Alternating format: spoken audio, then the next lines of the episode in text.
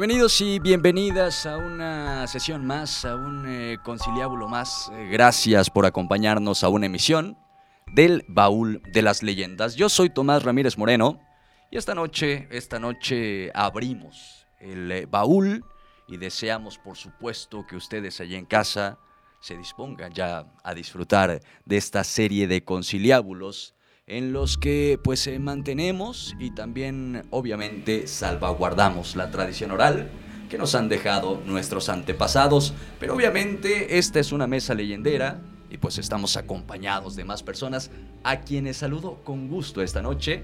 Ita Livia Lorza, Ita, ¿cómo estás? Eh, bienvenida, buena noche. Muy buenas noches, Tomás, Pedro, estoy muy contenta de estar con ustedes nuevamente y aprovecho para saludar a la familia leyendera que amablemente nos permite entrar ya sea a su hogar, ya sea eh, a alguna actividad que estén realizando. Yo les agradezco muchísimo de verdad por ese cariño que nos hacen llegar a través de, mensajes, a través de, de, Facebook, a través de diferentes vías.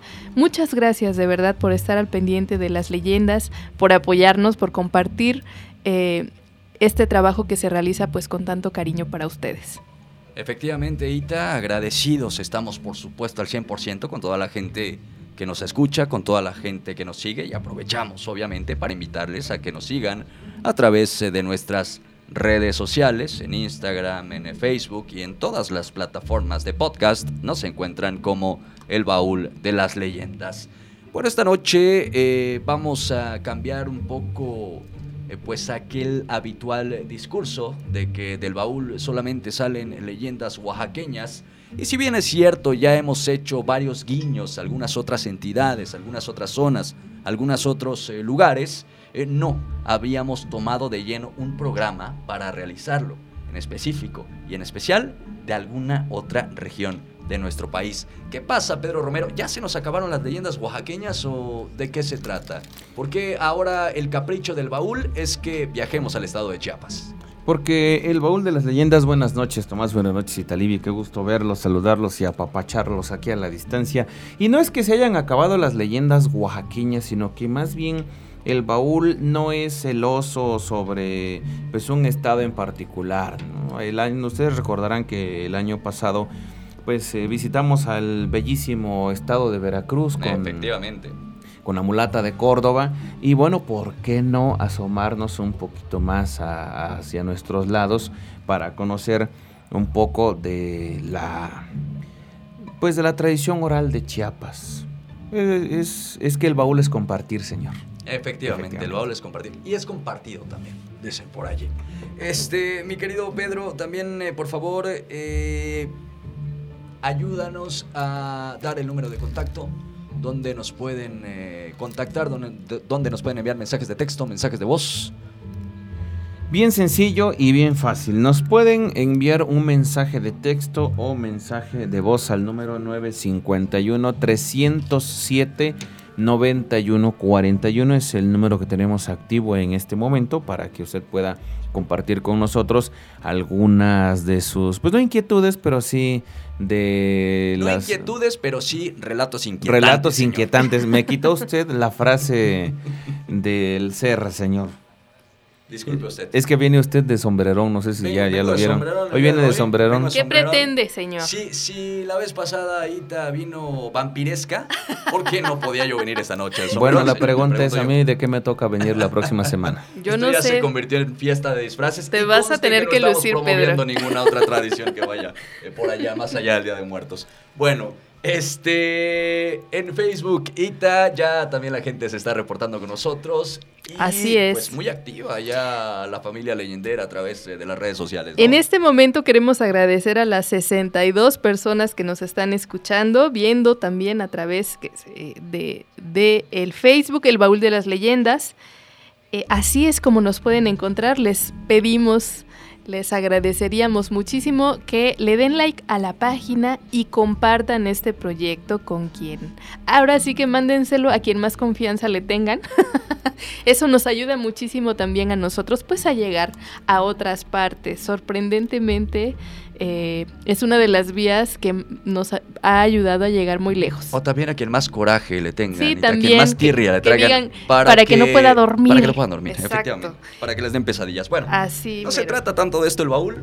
Tampoco es que tengamos tantas pesadillas, pero una que otra por allí seguramente se van a colar. Seguro sí. Y esta noche creo que pues el ambiente para quienes nos escuchan en vivo en eh, muchos municipios eh, del estado de Oaxaca, seguramente también del sureste mexicano, pues es una noche lluviosa, así que bueno, es una noche que se presta para el cafecito y para escuchar leyendas. Si ustedes quieren algo más fuerte, obviamente, pues también... Para el mezcalito. eh, ya claro, de- cada quien tiene sus gustos, obviamente, pero pues bueno, eh, salud, eh, ya sea con café o con, o con lo que sea, Con ¿no? que Bienvenidos, eh, bienvenidos al baúl. Eh, ya en breve vamos a estar platicando sobre el tema de leyendas chiapanecas, que es el tema de la noche. Estoy muy emocionado por esto que vamos a platicar, porque hay eh, mucho, mucho de dónde tomar información, eh, muchas historias, muchos recopiladores, mucha gente que ya ha hecho eh, trabajo al respecto. Pero bueno, antes o ahorita que iniciamos este, este conciliábulo leyendero, también queremos hacer un agradecimiento muy grande porque hace algunos días, hace de hecho eh, tres o cuatro días eh, más menos, pues eh, nos enteramos o se dio a conocer a través eh, de la convocatoria de los premios Latin Podcast que el baúl de las leyendas obtuvo tres premios y fue el gran ganador, el gran podcast ganador de la noche en este certamen que se dedica a premiar lo mejor del podcasting latino- latinoamericano. Y de verdad estamos eh, muy emocionados, estamos muy contentos, también estamos muy agradecidos por toda la respuesta que hemos eh, tenido con la gente y pues eh, toda la gente que se ha agregado también a raíz eh, de pues eh, que se nos dieran, eh, que se nos otorgaran estos eh, premios. Así que bueno, vaya que a nombre de todos quienes hacemos el baúl de las leyendas, eh, porque a lo mejor ustedes nos escuchan en cada sesión, en cada conciliábulo, a Pedro, a Ita y a Tomás, eh, pero realmente somos muchos más y a nombre de todo el equipo queremos agradecer, queremos también hacer un reconocimiento por todo este trabajo que se realiza año con año.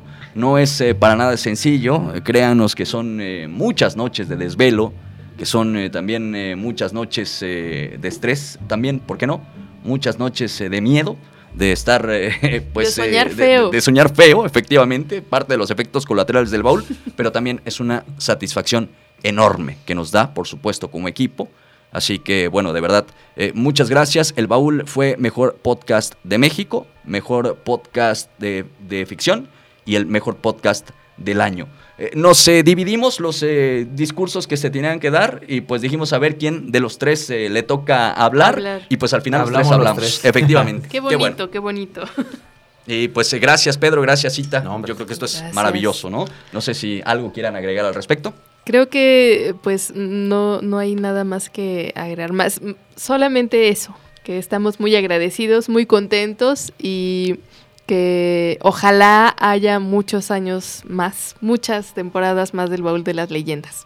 Así lo queremos. Eh, ya estamos eh, viendo cuándo vamos a llegar al episodio número 100 en podcast, porque, pues bueno, estamos atentos para, para hacer algo especial, mi querido Pedro. Tiene que ser, es, es- es justo, es, es eh, de veras, este, pues increíble. al- eh, cómo a lo largo de pues bastantes temporadas ha ido evolucionando el baúl a convertirse en lo que es en la actualidad y créanme que es algo bastante maravilloso. Se nota la contentura que cargamos Sí, cómo no, en este cómo momento. no. Y Al rato festejamos, hombre. Sí, yo creo que sí, vamos a encargar nuestros respectivos cafés porque Cómo no, claro, el clima claro. Lo, lo amerita. Lo amerita. Pero dicen que en Oaxaca se toma el café con qué, señor. Bueno, luego me cuento. con canela. Luego me y panela. Ay, Con caray. canela, Ay, con caray. panela. Oiga, e- eso fue... Con pan. Eso fue un duende, señor, ¿no? Me acaban Sí, de tirar el acaban teléfono tirar el celular. teléfono. Bueno, este, rápidamente vámonos con, eh, con eh, más, porque tenemos eh, un eh, programa bastante ajetreado esta noche. Eh, vamos a tener, eh, eh, pues, entrevistas, vamos a tener colaboraciones y obviamente una leyenda va a salir de nuestro baúl que está bastante buena, así que no se la pierdan. Italibi, por favor, platícame cómo está la cartelera leyendera, cuáles son las actividades que hay para explorar el Día de Muertos en nuestros territorios. Pues la cartelera está bastante nutrida, Tomás, y quiero empezar con una recomendación que es de una compañera e integrante del Baúl de las Leyendas. Así es, de Esmeralda Aragón. Ella se presenta con el Coyul en Hábitat Oaxaca, espacio cultural, el día sábado 23 y el domingo 24 de octubre a las 19 horas. No se lo pierda. Para reservación y preventa de boletos, llame al 52 228 979 1946. Espacio Cultural Hábitat Oaxaca. Ahí está, y ahí está la recomendación, aunque no es precisamente de muertos, pero sí es integrante del baúl de las leyendas, entonces queríamos integrarla a esta agenda. Y que esta noche vamos a escuchar a Esmeralda. esta noche vamos a escuchar a Esmeralda, así que si usted tiene la duda de quién es Esmeralda, al ratito la vamos a escuchar. Y también la Secretaría de las Culturas y Artes de Oaxaca, a través de la Biblioteca Pública Central, invitan al taller infantil Día de Muertos en Oaxaca. Imparte la licenciada Rebeca Aracelia Bendaño Méndez y básicamente es un taller eh, en el que con leyendas y divertidas manualidades vamos a ver la importancia de conservar nuestras costumbres y tradiciones. El taller es recomendado para niños y niñas de 6 a 12 años, eh, es virtual vía Zoom y será del 25 al 29 de octubre de 5 a 7 de la noche. Así que ustedes, eh, si tienen niños, niñas en casa, pues anímense. Eh, pueden checar la página de la Secretaría de las Culturas y Artes de Oaxaca o de la Biblioteca Pública Central Margarita eh, Maza de Juárez, que por cierto, quiero mandar un saludo a las personas que laboran en, en, la biblioteca, perdón, ya se fue, en la Biblioteca Pública Central, porque fíjate que siempre, cuando hemos ido a investigar, eh, eh, hay una sección especial de asuntos oaxaqueños. Ese es nuestro, nuestro, nuestro rumbo. Entonces, la verdad es que siempre que vamos a investigar ahí, la gente de ahí se porta muy linda con nosotros. Un saludo para ellos. Un saludo, por supuesto, para, para todos quienes eh, seguramente nos están escuchando. Seguro sí. Y bueno, este 25 de octubre se llevará a cabo un homenaje a Rufino Tamayo por su 30 aniversario luctuoso. La cita será a las 16 horas en la Plaza de, las, en la, Plaza de la Danza, así que no se pierdan este 25 de octubre el homenaje a Rufino Tamayo por su 30 aniversario luctuoso. También otro integrante del baúl de las leyendas, no se pierdan la cartelera que tiene Cinema Cuervo para ustedes. Todo el mes de octubre y noviembre tienen actividades especiales por el Día de Muertos. Saludos a la Tony, un abrazo para él, para que vea que cuando no estamos en el baúl también estamos haciendo otras cosas interesantes. Síganos a todos en nuestras redes sociales. Estamos muy pendientes de, también de lo que hacen los integrantes del baúl, así que esta es una oportunidad para saber de ellos. Y bueno, también de divulgadores, te invita a participar, a escribir cuentos. Así que este concurso se llama Hazle al cuento y es para niños y niñas. Si tú escribes eh, cuentos, te gusta, te invito a que mandes tu cuento del 7 al 29 de octubre, ya quedan poquitos días. La, eh, la página es de divulgadores y la temática es obviamente de Día de Muertos, así que estén muy pendientes. Niños y niñas, atención ahí, pónganse a escribir, manos a la obra y bueno, anímense a participar en este concurso. Eh, les dije que estaba muy nutrida, así que también vamos a hablar de eh, la quinta noche de bibliotecas que ya está muy cerca, Tomás. Pedro, y que quiero compartirles que Miahuatlán estará presente en, en la programación. Así que me da muchísimo gusto compartirles esta noticia. El miércoles 27 de octubre empiezan las actividades virtuales. La, así que estén pendientes, por favor, de esta programación. Búsquenlo así en Facebook, Quinta Noche de Bibliotecas, y ahí está toda, toda la información. La verdad es que son varios días, del miércoles 27 al viernes 29. Entonces estén muy pendientes porque está bastante interesante y por último, pero no menos importante, tenemos, eh, tenemos aquí dos actividades de Cascabel Teatro. Uno es Altar Vivo y la otra puesta en escena se llama Todos vamos para allá. Eh, el viernes el viernes 22 de octubre, bueno, era hoy, y el sábado 23 de octubre tienen, tienen función a las 8 y media. Así que si desean reservar es al 951-457-9098. Hay muchas actividades, así que estén pendientes y bueno, sigan las páginas. Estamos de verdad muy contentos de compartir actividades de integrantes del baúl de las leyendas. Qué bonito. Efectivamente, un abrazo para todos los integrantes del baúl, también premiados y laureados esta noche.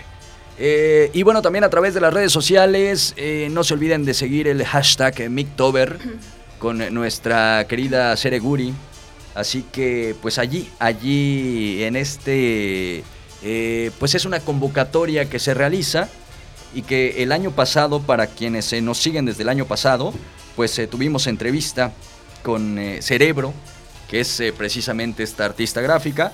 Y pues el día de hoy, bueno, en esta ocasión, más bien este año, los eh, temas del Mictober son muerte, linaje, angelitos, copal, infierno, ánimas, oscuridad, enfermedad, entierro, altar, flor de muerto, animales del inframundo, eh, putrefactio, el otro lado y día de muertos.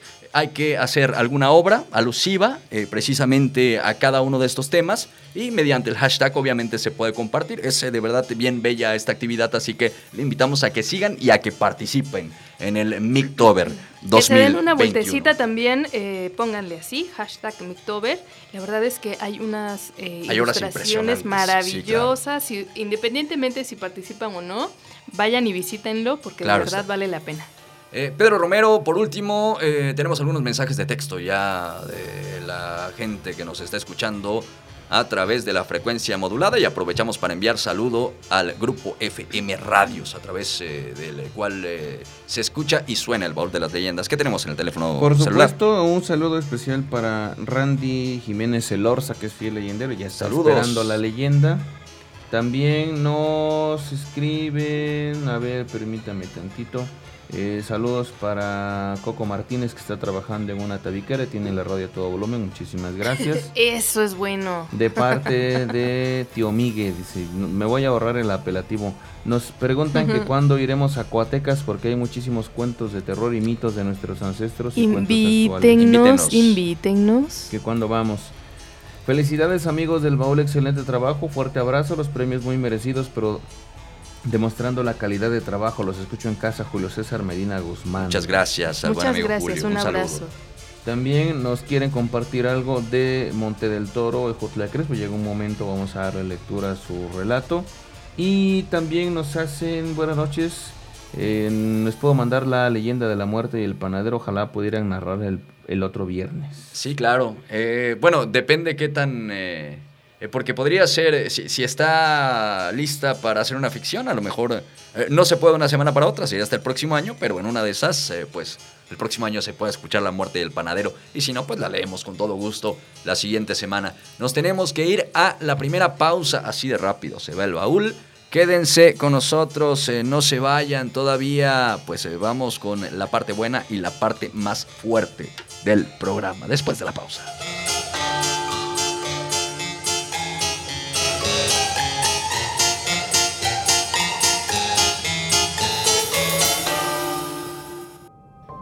Era la noche del Día de Muertos. Por irónico que eso suene, el pueblo estaba tranquilo, engullido por la oscuridad. A lo lejos, un trote de caballos resonaba como aguacero, erizando a todo aquel que lo escuchaba. Todos los presentes tragamos saliva, observando llegar a jinetes negros que se detenían ante nosotros. Se trataba de mujeres de manos huesudas y con el rostro cubierto por una capucha. Sus voces roncas estridentes y sensuales, empezaron a pronunciar nombres. Poco a poco, observé cómo los presentes subían a los caballos, temblando de excitación. Nuevamente no me llevaron. Solo me quedé mirando cómo transportaban a todos los demás a visitar a sus familias. Tal vez el próximo año, me dije.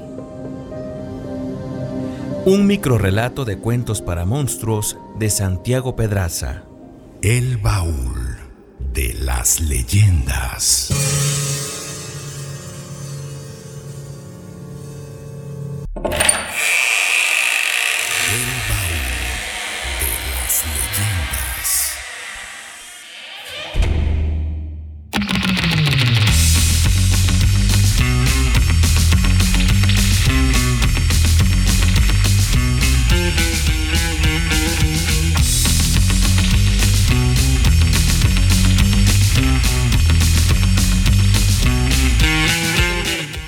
Y continuamos en esta noche de leyenda, en esta noche de baúl. Eh, gracias a toda la gente, a toda la familia leyendera que nos sintoniza a través eh, de la frecuencia modulada o a través eh, de las redes sociales.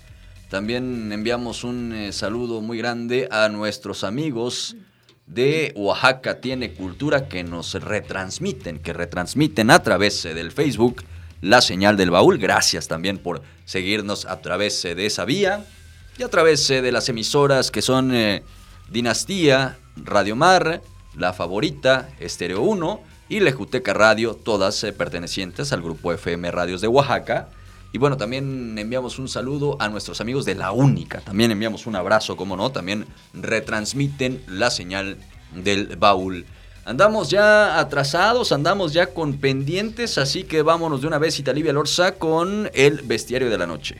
Vamos a escuchar un bestiario bastante peculiar y es que estas mujeres por muchos años fueron estigmatizadas, hoy se sabe que eran grandes sabias y particularmente Mometskopinki obedecía a una, a una cuestión de su naturaleza. Ella era una eh, depredadora por naturaleza, no es, no es que fuera malvada, sino que la condición bajo la que nació la obligaba a hacer lo que hacía, porque era de lo único que se podía alimentar. ¿De qué? Bueno, van a escucharlo a continuación. Descubramos juntos el bestiario de la noche, la gran enciclopedia de mitos y leyendas prehispánicas.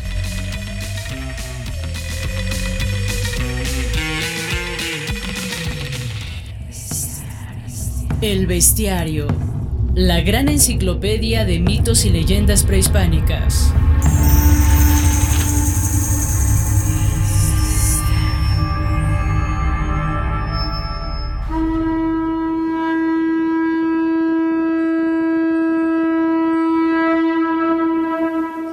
Criatura Mometskopinki. Su nombre se traduce como la que se arranca las piernas. Localización Todo México. Hábitat la noche.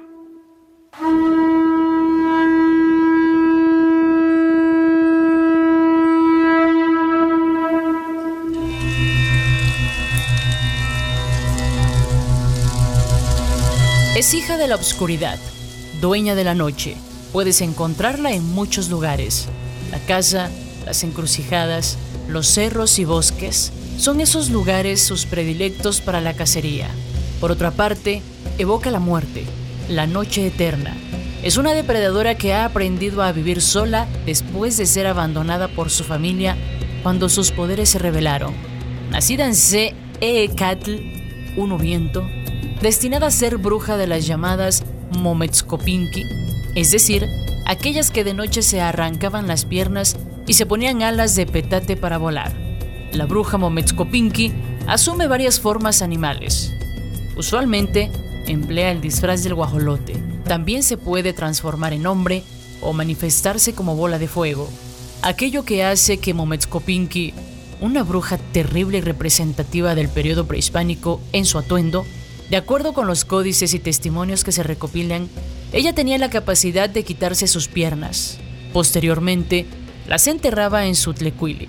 Se colocaba piernas de guajolote, un pico y sus manos eran reemplazadas por alas. El disfraz de guajolote también resulta una parte esencial de la cosmovisión mexica, puesto que éste le pertenecía a Tezcatlipoca, el dios del cielo y de la tierra, que podía moverse por los distintos planos del cosmos.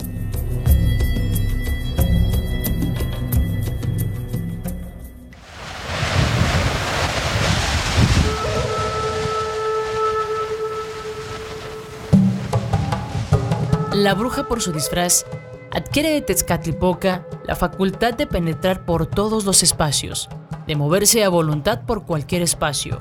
El ojo de la cerradura de una puerta bastará para que esta bruja entre al hogar. No importa que los padres se mantengan alerta. Sus artes mágicas harán que ambos entren en un pesado sopor, aunque se encuentren en los brazos de su mamá. La bruja, sin problema, puede tomar la sangre del niño haciendo uso de su pico de guajolote. Esta sangre es lo único que sirve de alimento para Mometskopinki. El niño amanece muerto, con la mollera sumida, o bien se encuentran clavados en los magueyes sembrados en la parte trasera de la casa. Ya de regreso a su casa, devuelve la sangre del niño almacenada en el estómago, la vierte en una ollita, resguardándola en el tlecuili, donde también había dejado sus piernas. El tlecuili es el lugar de la bruja, el lugar en el que deja sus piernas humanas y resguarda la sangre del recién nacido. Después de chupar la sangre de los bebés, la guarda en su pico hasta volver a su tlecuili y vertirla en una ollita para poder alimentarse en los días posteriores. Se cree que las Mometskopinki siguen existiendo y que han logrado sobrevivir gracias a que aprendieron a realizar un embutido a base de sangre llamado moronga, lo que les permite almacenar la sangre, su única fuente de alimento. Si después de escuchar este bestiario sientes miedo de la presencia de Mometskopinki, aquí te compartimos algunas maneras de ahuyentarla.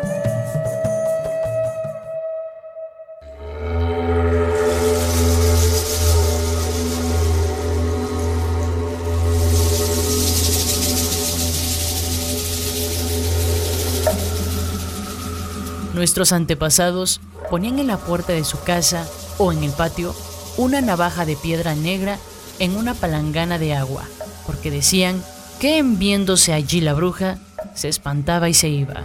En la época actual las tijeras sustituyen la navaja y el espejo refleja como si fuera el agua de la palangana. Sombrero boca arriba. Cualquier brujo que fuera detenido por sus malas obras era sometido al corte de cabello en la coronilla. Mediante esta acción perdía por su cabeza el tonalí, su destino por donde se conectaba con los poderes. Al perder el tonalí, perdía también sus poderes y hasta la vida. El empleo del sombrero, suponemos, al cubrir la coronilla impide la acción del tonalí, la liga entre la bruja Mometskopinki y su carga de energía.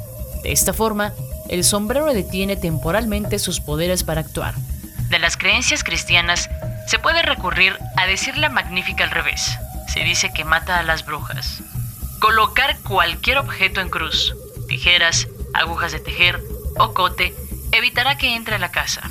Si acaso encuentras las piernas de Mometskopinki, debes quemarlas para acabar con ella, pero nunca lo hagas solo, pues de lo contrario, la maldición quedará contigo.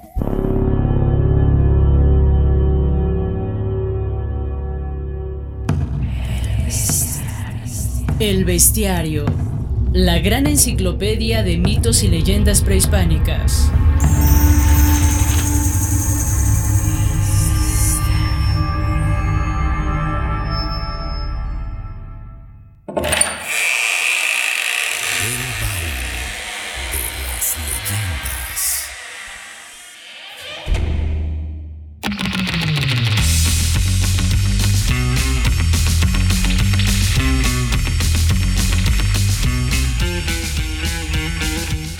Qué viajezote con la Mometskopinki, ¿eh? Qué bárbaro. Y también escuchamos eh, muchas de las características de las brujas, pues modernas, podríamos decir de alguna u otra forma, ¿no? Las que más se adaptan, las que más se acercan a los mitos y leyendas que se cuentan en la actualidad en nuestros territorios, en nuestras comunidades. Y bueno, ahí está la raíz. Y curioso, fíjate que con, con la colonia vino el mito de que estas mujeres atacaban a los niños no bautizados. Entonces era una buena oportunidad para convertir a las personas que a presionarlas para que se convirtieran como pues bautizando a sus hijos. Sí, efectivamente, ¿no? Siempre como matizando, ¿no? Como eh, con lo que uno más quiere. Pero bueno, este, Pedro Romero. Yo no sé, señor, pero si es usted aficionado, no me refiero a usted, sino a, quienes nos escuchan a través de las ondas gercianas. Si es usted aficionado a los famosos taquitos de moronga, Pues ya, con, así como el origen del pozole, vengo yo, viene a caerse la venda de mis ojos. Es la gastronomía leyendera, señor. Qué bárbaro, ¿eh? De ahí, de manera que de ahí viene la práctica de guardar sangre en las tripas. Mira. Acá en Oaxaquita, pues ya saben, esa no puede faltar en la salsita de chicharrón, pero no sé. Ya lo voy a pensar. Después de este, de este baúl, ¿no verán la moronga? De la misma, manera. Es comida de bruja, señor. es, comida de bruja. ¿Por qué no le cambiamos el nombre? Estaría bueno, ¿eh? Taco de comida de bruja. este eh, pues que podría vender de, de mejor Sí, forma. muy ¿no? gourmet muy del gourmet. nombre, ¿no? Y permítame Taco hacer de la, comida de bruja. Permítame hacer la aclaración que el término moronga, que ya escuchamos en el bestiario, sol- sí quedó en la Ciudad de México. Aquí en, en Oaxaca se le conoce más como rellena. Pero para el- la finalidad viene siendo lo mismo. Y vaya origen tan... Tan escabroso, Tan ¿no? Tan escabroso. macabro. Sí, efectivamente. Macabro. Bueno, ahí está. Qué buen bestiario el de esta noche. Todos han estado magníficos, pero sin duda alguna el de esta noche me dejó boquiabierto. Nos dejó helados porque además... Y sin hambre, por cierto. Sí, sin hambre y con bastantes ganas de proteger nuestras cerraduras. Así sí, es, yo le voy a poner es. este, alguna cinta adhesiva en mis cerraduras porque no... Bueno, ahora sí nos vamos con eh, las eh, leyendas chiapanecas, eh, que es eh, también el tema de la noche. Así que, pues, eh, ¿quién empieza? Eh, mi querido Pedro Romero, nos eh, platicas cómo está el tema, cuáles son las leyendas que elegiste para compartir con la familia leyendera. Bueno, en Chiapas existen muchísimas, pero me llama la atención la leyenda del cadejo.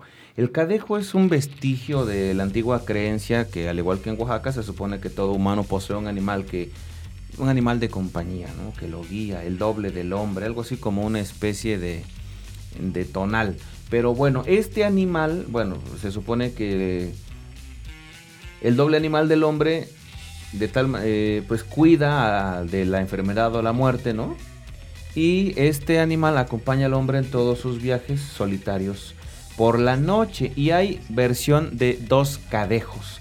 Hay un cadejo que es el cadejo blanco que protege y defiende de los malos espíritus encarnados en el cadejo negro, que eh, el cadejo negro es tenebroso simboliza la muerte, el mal en todas las manifestaciones y la misión del cadejo es advertir a la gente que vive de parranda dedicándose a beber y a enfiestarse a que vuelvan el camino de la virtud mediante el miedo que causa su aparición en las noches. Y bueno, cuentan los lugareños de la costa chiapaneca que entre la gente habitan seres capaces de materializarse mediante un hechizo en una bestia con apariencia de perro para pasar desapercibido y cometer algunas fechorías, pero por su aspecto raro pues han podido identificarlos y en, y en algunas ocasiones incluso enfrentarlos. Se dice que este eh, singular ser no es, mal, no es más que un brujo convertido en perro y es llamado por la gente de la región como el cadejo. Y entonces por las noches, no necesariamente de luna llena, pero sí deambula por las calles y siempre buscando las partes más oscuras. Se asemeja a un perro negro con mucho pelo, ojos rojos, pezuñas y ahí le va el secreto. Para hacer amistad con él es necesario que cuando uno lo encuentre debe caminar cerrado, es decir, con los pies juntos, de manera de que él no se mete en medio de los pies y nos lleve con él. Pero ¿qué Cuando- pasa cuando estamos medio arqueaditos? sí, sí, sí. Sí, yo creo ah, que caray. sí. Entonces, eh, bueno, cuando está cerca hay que dar un escupitajo en la palma de nuestra mano y dársela, según cuenta la leyenda. Es un joven que es maldecido por su progenitor, ¿no? A volverse un alma en pena con la figura de un perro negro de gran tamaño y cubierto de cadenas. Este es el cadejo. el Fíjate que yo también he escuchado que revuelcan los borrachos. Que esto le encanta, ¿no? Ah. Revolcar a los borrachos. Es su hobby. Sí, efectivamente. Y que bueno, puede estar eh, noches enteras, ¿no? Eh, revolcando, revolcando a gente en estado de, de ebriedad. Así que aguas por allí para quienes gusten de estas eh, bebidas embriagantes.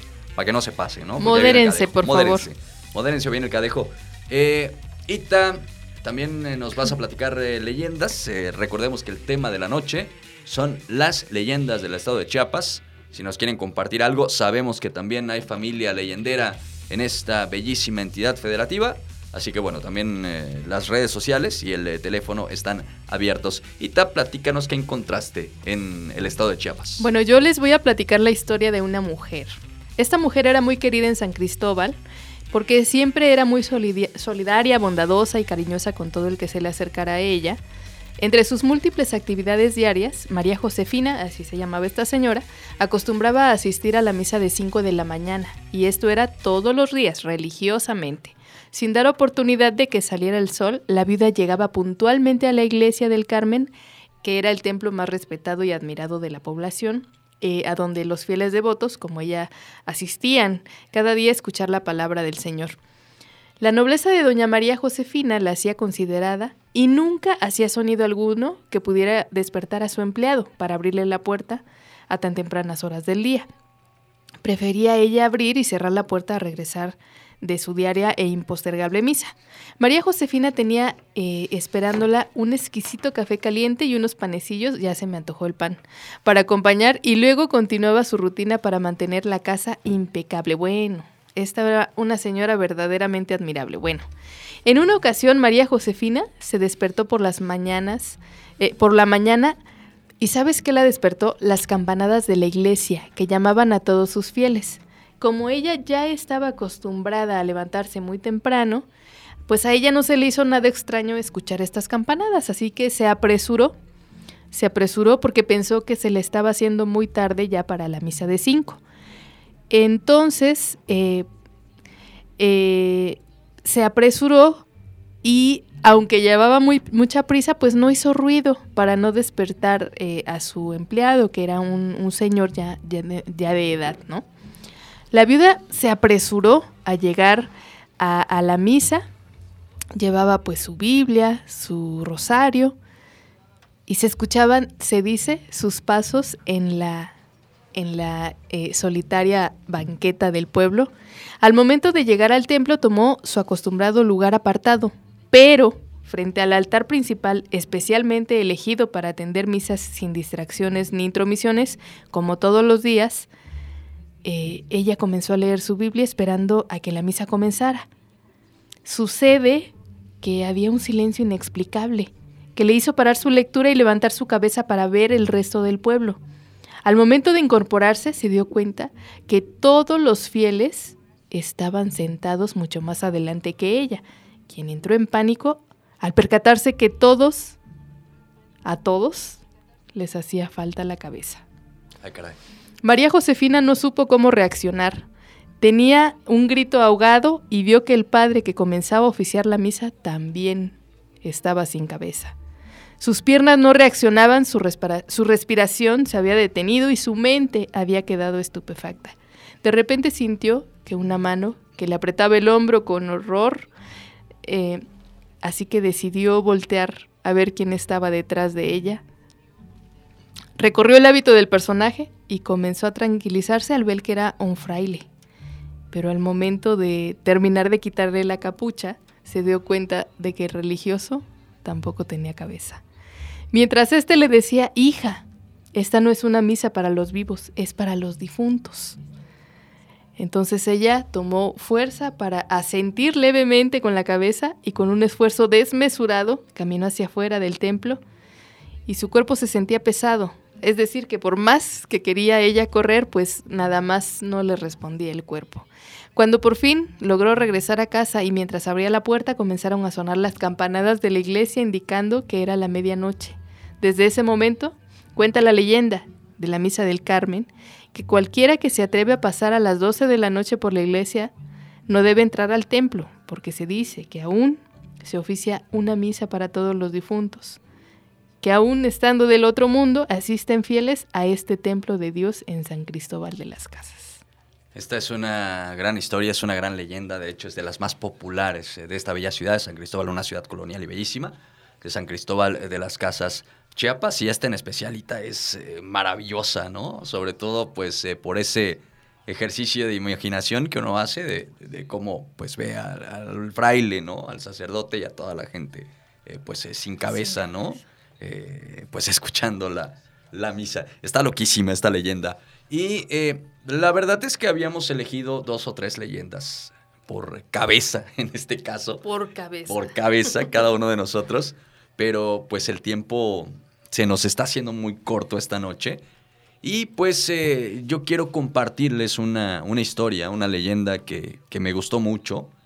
Es eh, la leyenda del duende, pero pues es un poco distinta a la de los duendes o chaneques que, que conocemos. Más bien esta tiene que ver con un fenómeno paranormal que se denominó así, el duende y donde también eh, converge otro elemento muy popular en el sureste mexicano, que es la hamaca. A pesar eh, de que pues es muy sabroso dormir en las hamacas, cuentan que en Chiapas ya nadie duerme en este artículo que habría sido creación de los mayas hace ya más eh, de mil años, porque, pues bueno, hay una razón eh, fundamental, hay una razón muy importante para que ya nadie quiera dormir en hamaca en el estado de Chiapas. Y eh, bueno, les voy a contar esta historia obtenida del libro de leyendas mexicanas y que fuera recopilada por el oriundo de Pijijiapam, Chiapas, César Pineda del Valle. Ahí les va. Hace muchos años, costumbre de todo el sureste era el uso generalizado de las hamacas.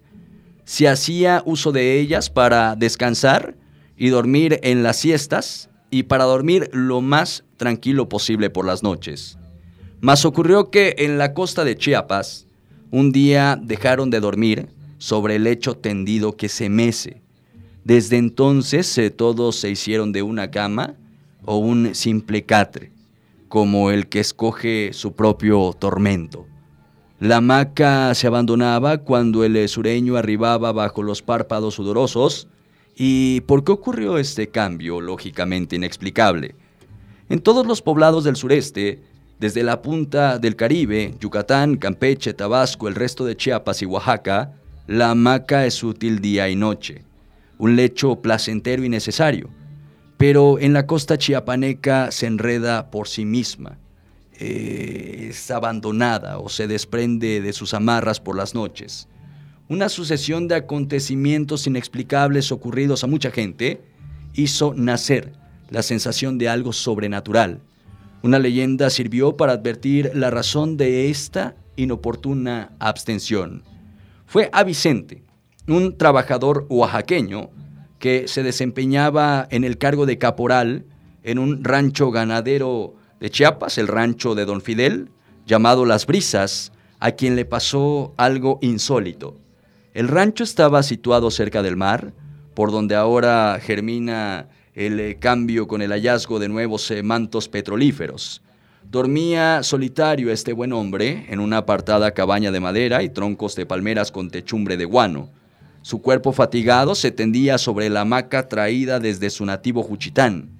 Una noche como tantas, eh, hay un eh, lugar eh, estrellado en el cielo y una noche silenciosa, cuando todos los rancheros reponían las energías gastadas durante las faenas del campo, un ser invisible y misterioso se dio a la tarea de mecer al cansado Vicente, quien soñando en una brisa salpicante de frescura, dejaba transcurrir su sueño entre el sonido del track, track, track, que con su hamaca, eh, en esta amable monotonía, rozaba por los mecates con las vigas de donde se suspendía su aéreo lecho. Arrullaba al durmiente como madre cariñosa, mas un vendaval empezó a cambiar el ritmo de la noche. Azotó las hojas de las palmeras y sacudió el tallo de los arbustos y el tronco señero de los árboles. El frío y el aire se metieron entre los huecos de la hamaca y abrazaron el cuerpo inerte del durmiente. Abrió los ojos con azoro y reparó con miedo de que una fuerza misteriosa lo estaba meciendo, pero entonces con tal fuerza que el roto compás alteraba en violentos giros a punto de estrellarlo contra el techo. Creyendo que alguien le hacía una maldad, con ira comenzó a dar gritos y proferir insultos. Quería ver la cara del bromista compañero de trabajo que no reparaba en respeto alguno, mas eh, temiendo que pudiera ser arrojado contra el techo, se dejó caer presa del pánico. Eran más de las doce de la noche. Los demás compañeros que dormían en la placidez de una quietud bienhechora despertaron alarmados al escuchar los gritos de Vicente. Miraron por dónde venían los gritos e improperios y vieron al amigo eh, muy iracundo, con el eh, machete en la mano diestra, lanzando al aire imaginarias eh, cortadas, eh, tajos de muerte a quien no existía. Una luz mortecina de un viejo quinqué con su bombilla de vidrio iluminaba entre sombras al iracundo Vicente. ¿Qué pasa, Vicente? ¿Te has vuelto loco? ¿Acaso sueñas con una criatura del infierno? ¿A quién deseas matar cuando estás solo con tu sombra? ¿Al hijo del tal por cual que me tiró de la hamaca y que por un pelito me mata, contestó Vicente. Después de un largo silencio, en que nadie se atrevía a hacer conjeturas, Vicente reflexionando agregó, pero si es que no veo a nadie, ni ustedes lo ven, ni hemos visto salir a nadie después de caerme de la hamaca, o es un fantasma, o es el dueño de este lecho de muerte quien me ha alzado de él, molesto por haberme metido entre estas cuerdas. No ha sido un ser humano. Todos se rieron eh, de buena gana para disipar el miedo que todos se disimulaban, abrieron una botella de comiteco corriente y libaron hasta la llegada del alba, que señalaba la hora primera de la faena. Hechos iguales volvieron a suceder en una y otra estancia. La creencia de un ser fantasmal dio nacimiento a mil conjeturas del más allá. Alguien había muerto mientras lo mecían en una hamaca y había vuelto a vengarse de todos los que se arrullaban en el tendido lecho. El duende se llamó a aquel fenómeno eh, en el que pues mecían con tal fuerza de la hamaca, alguien del más allá. De hacienda en hacienda, de eh, lugar en lugar, como reguero de pólvora, corrió esta versión del caso eh, deformada en mucho por la imaginación de las rancherías, pasó a los pueblos y ciudades, y hubo quien diera señales de haberlo visto y adornó en su imaginar las características, alto y delgado, como todo ser que deambula por el mundo de las fantasías, quien que no solo era alto, algunos otros decían que era pequeñito como un enano o más grande que un gnomo.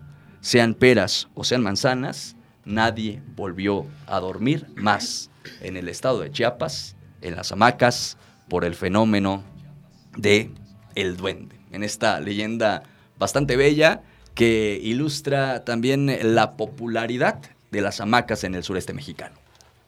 Así que bueno, ahí pues están eh, las leyendas.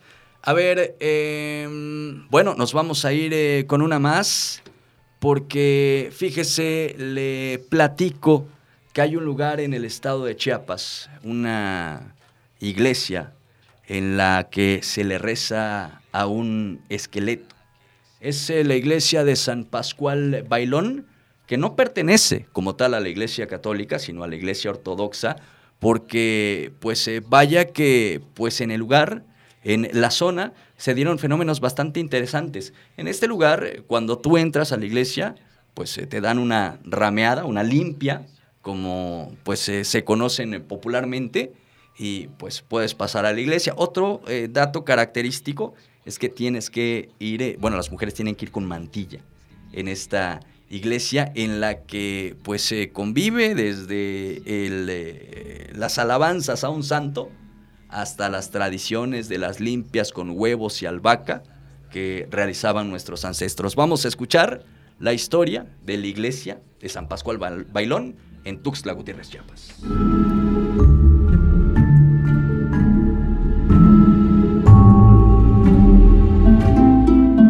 El Día de Muertos es más fúnebre en algunos barrios de Tuxtla Gutiérrez, donde vecinos afirman que escuchan el paso del carretón de San Pascual Bailón para anunciar el deceso del agónico o llevarse a los muertos al cementerio.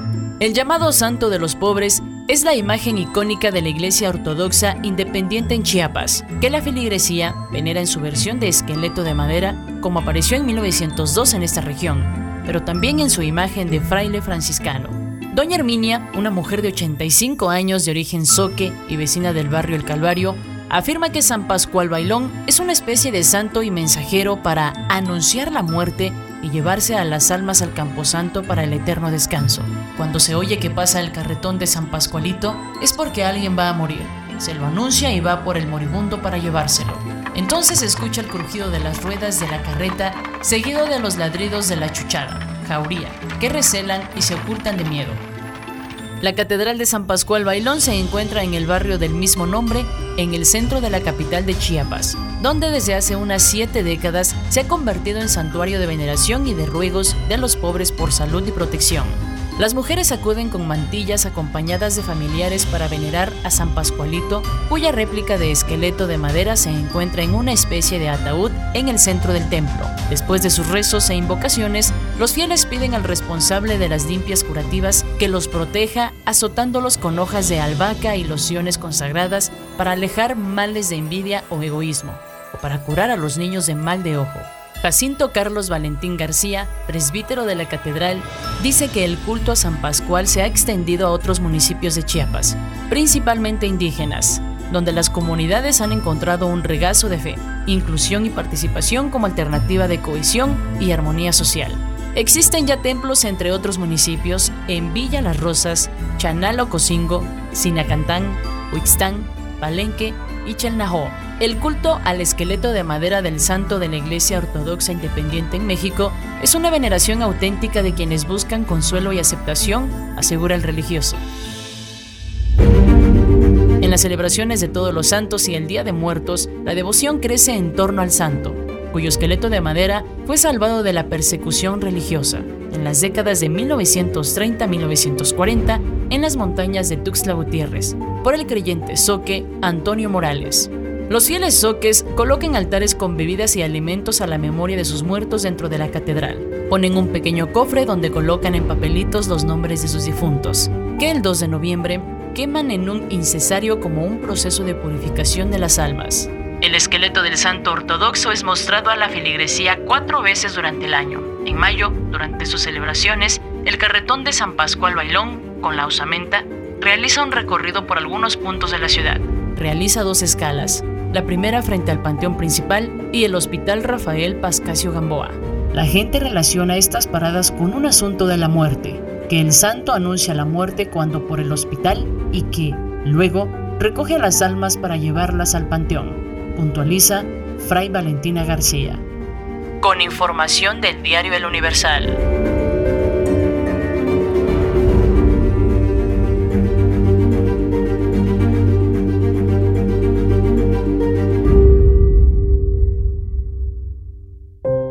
En la pequeña mesa había velas, chocolate, guisados, pan y frutas muy variadas. Parado frente a aquella ofrenda, un hombre recordaba a su esposa mientras la nostalgia le daba pequeños mordiscos. Te extraño mucho, Esther. Quisiera poder hablar contigo una vez más, abrazarte, repetirte mil veces que fuiste el amor de mi vida. Quisiera poder darte un último beso, uno que dure para siempre. Te extraño tanto. De pronto, en medio de la noche la puerta se abrió y una mujer entró a paso lento y delicado. El hombre la vio acercarse y pararse frente a él, sonriéndole con dulzura y mirándolo fijamente. Ella también te extraña y lo sabes, dijo la muerte. Ahora debemos volver. El tiempo se ha terminado. Dale una última probada a la comida, porque no regresarás hasta el próximo año. Un microrelato de cuentos para monstruos de Santiago Pedraza. El baúl de las leyendas.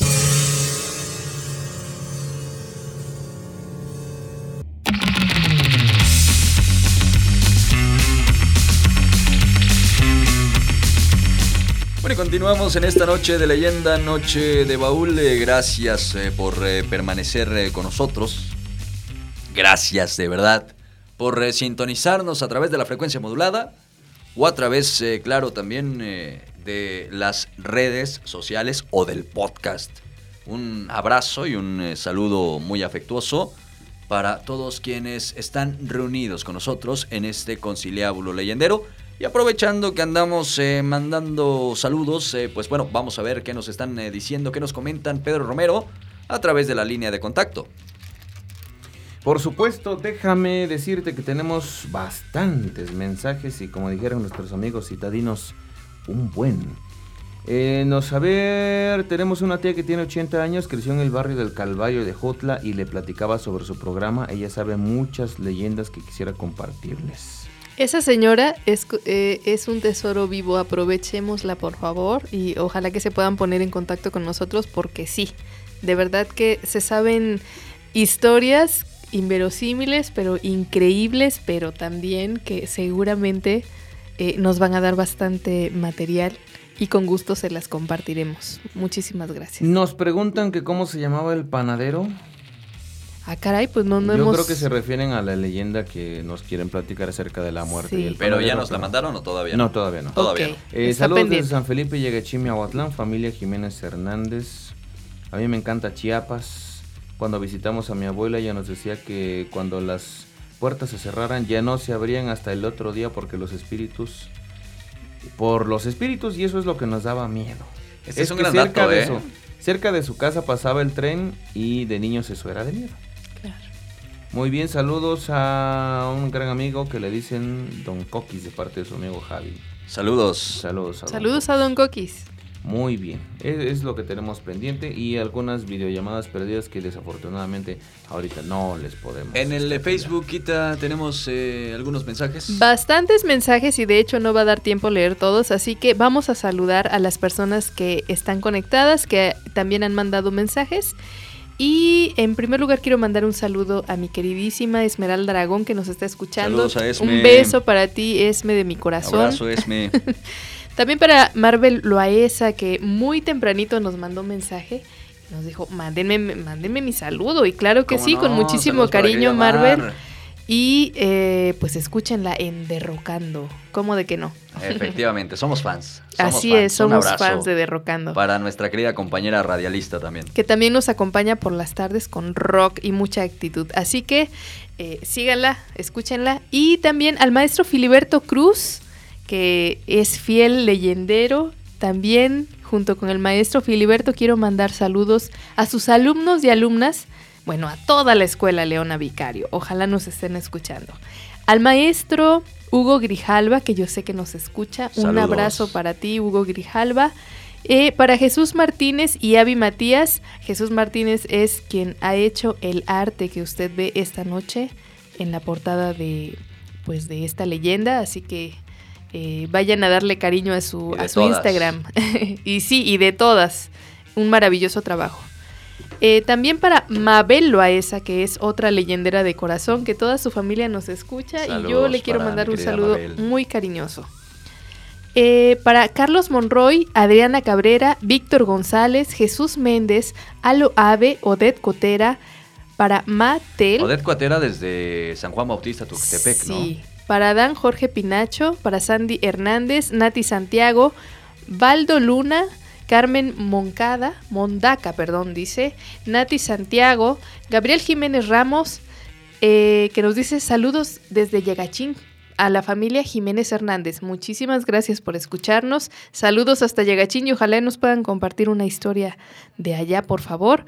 Para José Antonio Velasco, para Adriana Cabrera, Diego Acuña, eh, Roberto Vega, Marisela Cruz, Gabriel Rosario, Jordan García, Adriana Morales y para Siria Hernández, también para Glorita Robles, que yo sé que nos escucha. Un abrazo para ti, querida compañera. Para Nelson López Galván y por supuesto para toda la gente que se va reportando. Por cierto, aquí eh, nos dice Germán García, los invito a ver mi contenido respecto al Mictober 2021. Está inspirado en Ejutla de Crespo, lo pueden Órale. ver en mi perfil de Instagram. Estoy como fgermán-garcía. F Germán-García. Así está, los invitamos aquí. Síguenos también y te seguimos, ¿no? Síguenos ahí en el Claro de que las sí. leyendas y te seguimos de inmediato.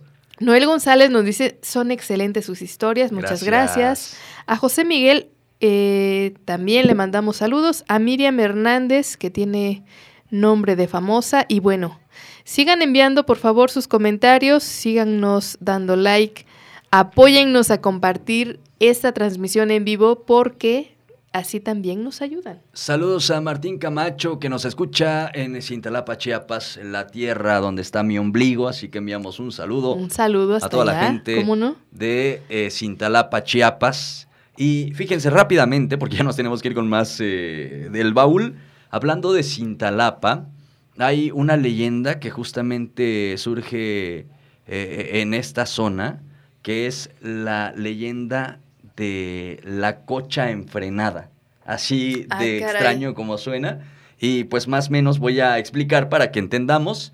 Eh, una cocha en Chiapas es lo que en Oaxaca sería una cucha y en el resto de la República Mexica- Mexicana, pues una cerda, ¿no? Una, Una una marrana. marranita, ¿no? Una para, marranita. para, para dar el dato. Y bueno, es un espectro bastante sui generis que de hecho eh, pues está bastante relacionado con algo de lo que vamos a hablar eh, próximamente. Pero eh, pues se trata eh, de un eh, de un espanto que tiene más o menos 100 años eh, de historia en este municipio de Cintalapaneco. Y pues de hecho hay hasta calle, ¿no? Sobre la tercera suroriente es donde se escuchaba cómo este ser infernal se tronaba los colmillos, sacaba espuma por la boca y revolcaba a todo aquel que se le cruzara en su camino. Y mucho más todavía le tenía pues más tierra si es que esta desafortunada víctima se encontraba en esta ebriedad, si iba borracho o si iba bolo, como decimos también en Chiapas. Este espanto podría eh, tratarse de una variante de nahualismo, algún brujo que se transformaba en este animal. En este caso se trata, como ya lo comentamos, de una cerda, ¿no? En Chiapas se les dice coches a los cerdos, también como ya lo mencionamos previamente. Y eh, bueno, también hay un dato bastante curioso, porque yo nunca sabía por qué le decían la coche enfrenada, ¿no? Eh, siempre, me, ¿a qué se refieren con, con, con, coche enfrenada? Que de hecho es una palabra mal dicha para empezar, pero, pero en este caso, eh, pues eh, eh, a este espanto, a este ser, se dice que se le llama de esta forma porque siempre está mirando para arriba cosa que supuestamente los cerdos no pueden hacer. Bueno, pero esta mirada hacia arriba se atribuye a que lleva una especie de freno o una rienda, que dicen que la rienda, quien la controla, es el mismo diablo. Así que bueno, esta es la historia de la coche enfrenada. Vámonos ahora a escuchar más leyendas porque estamos contando leyendas chiapanecas. Y bueno, vamos a pedir que se aparezca, vamos a pedir la presencia espectral de nuestro querido Mauricio Ramírez, eh, del eh, buen eh, Mau, a quien le enviamos un abrazo. Él es un cuentacuentos, vive en San Cristóbal de las Casas Chiapas. Y él y el tío Antioco, que son pues dos personajes muy queridos por el baúl de las leyendas, pues nos contaron historias de la entidad federativa chiapaneca. Vamos a escucharlo.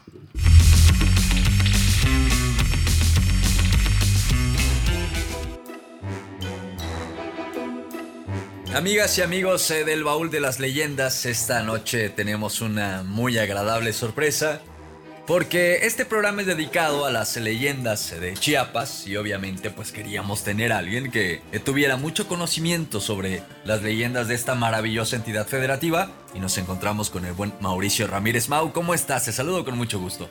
¿Qué tal, Tomás? Un saludo a tu auditorio y pues un gusto, un gusto de estar acá contigo. Oye, pues eh, Mau, vamos a platicar de algo que tú sabes muy bien, de algo que has investigado, de algo que pues eh, también eh, eh, sé que te gusta muchísimo, que son las leyendas de Chiapas. Y bueno, me gustaría que pues me contaras eso, ¿no? ¿Cuáles leyendas son las que crees que son más representativas o también, ¿por qué no? Pues que dan más miedo de esta esta mágica entidad? Pues mira, primero que nada, a mí lo que me, llegó a impresionar, porque yo tengo siete años y medio viviendo acá, y llegué de un lugar en donde se cuentan también muchas leyendas, que es Guanajuato, sobre todo en Guanajuato capital, pero noté una diferencia que me fascinó. La gran diferencia es que allá te lo cuentan como leyenda, te lo cuentan como algo, pues paranormal, sobrenatural, pero que se queda ahí. Y la mayoría de las personas en realidad no lo creen. Cuando llego acá a San Cristóbal me doy cuenta que hay igual o más cantidad de leyendas, pero que la gente en realidad lo cree, lo vive en carne propia, te lo va relatando, te lo va contando, y que pues esto de la tradición oral en cuanto a leyendas se vive, de verdad se vive, está vigente, es, parte de una cultura viva. Mau, eh, ¿cuáles tú crees que sean como las leyendas más representativas de Chiapas o bueno, de San Cristóbal, donde también haces todo este trabajo? Porque bueno, eres cuentacuentos, ¿no? Eh, eres un eh, gran investigador de la tradición oral.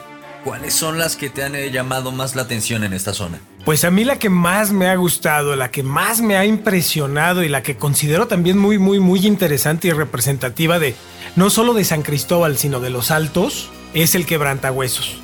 A mí el quebrantahuesos me, me fascina, he escuchado versiones chamulas, versiones totalmente sotziles, pero también he escuchado la contraparte, que es la versión coleta, cambian algunas cosas, se echan las culpas, etcétera, etcétera. Es muy interesante. La llorona también, porque en todo el país conocemos una cierta llorona con un método de asesinato muy, muy, muy, muy general, y resulta que la llorona de acá es una llorona totalmente distinta, porque la manera en que se escabecha a los pequeños es totalmente diferente. Ahora, cuando profundizo un poquito más en la investigación de estas leyendas, me doy cuenta que es una leyenda que se narra acá, pero que en realidad no le pertenece al Estado, porque la leyenda nace hasta donde yo entiendo en el barrio de mexicanos. que es un barrio en donde estaban todos los mexicas. Entonces, la leyenda tiene características del centro del país, pero casualmente yo no la había escuchado en ninguna otra parte hasta llegar aquí a, a San Cristóbal.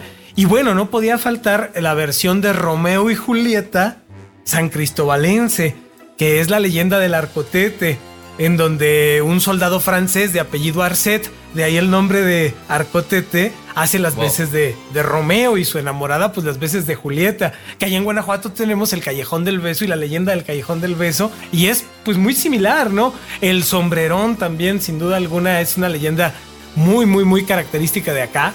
Y yo creo que esas cuatro ¿eh? son las, las que más me saben a San Cristóbal y a los Altos de Chiapas. Oye, pues ¿qué te parece si nos cuentas alguna de ellas, no? Porque de eso se trata justamente este programa, de contar leyendas, de compartir la tradición oral, eh, todas estas historias que nuestros ancestros han eh, eh, compartido por tantas generaciones y que afortunadamente han llegado hasta nosotros y que ahora con las nuevas tecnologías pues podemos también ya hacer pues parte o formar parte, ¿no? De todo este bagaje y de toda esta pues tradición que hay, ¿no? En cuanto al tema de la leyenda. ¿Con cuál empezarías? Cuéntanos una, la que tú quieras. Pues vamos a empezar con la que más me gusta. Porque aparte te voy a compartir que cuando tenía por ahí de 16 años, 17 años más o menos, me tocó ver una bola de fuego. Y a raíz de que vi esa bola de fuego que contenía dos ojos que parecían ojos de gato, ah, caray. comenzaron a surgir una serie de acontecimientos que pues no los puedo olvidar y fueron un parteaguas para mi vida. A partir de ese momento, porque yo era pues un tanto escéptico, comencé a introducirme más en esto de pues de lo que cuentan. Esta cuestión de las brujas a mí me tiene embelesado. Yo soy un adorador de las brujas, me encantan las brujas. A mí me dijeron que lo que había visto era una bruja.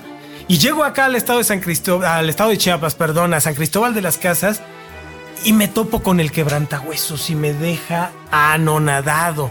Entonces yo estoy fascinado con el quebrantahuesos. ¿Qué es el quebrantahuesos, eh, Mauricio? El quebrantahuesos es un demonio mujeril que tiene una identidad que es con la que se desenvuelve para con su familia, para con la sociedad, etcétera, etcétera, y es totalmente inofensivo, pero que en las noches de luna llena se transforma, se convierte, y esta dualidad le hace sacar su lado más feroz, eh, su lado brutal, su lado oscuro. No, no, no, no, no, no, no. Yo creo que no está narrando nada bien este muchacho. No tiene la menor idea de lo que... Digo, aquí habemos gente estudiada, ¿verdad? Señor, señor pero, eh, perdón, estábamos haciendo una entrevista con mi amigo Mauricio ¿Quién es usted? Bueno, jovencito, sigue usted haciendo una entrevista. Ah, Tomás, usted es el famoso Tomás, ¿verdad? Ya lo reconocí. Es que me falla la vista, pero así ya de cerquita ya lo reconocí. Ah, yo soy el papá de este muchacho. Eh, estamos hablando putativamente, hablando porque ya quisiera ser mi hijo. Yo soy el que le da de comer a este móndrigo, don Antioco Servidor. Cuenta cuentos narrador. Ah, don Antioco, eh, bueno, pues eh, vamos a seguir con usted ya que pues eh, ha hecho un lado a Mauricio y si usted cree que no cuenta bien las leyendas nuestro amigo Mauricio, por favor, háganos usted el favor de contar esta historia del quebrantahuesos porque si no, la gente que nos está escuchando allá en la radio o en el podcast, pues se va a decir que qué onda, aquí venimos a contar leyendas, ¿no? Estoy totalmente de acuerdo contigo, Tomasito. Mauricio no, ya hasta lo escuchamos ladrar del coraje, ¿verdad?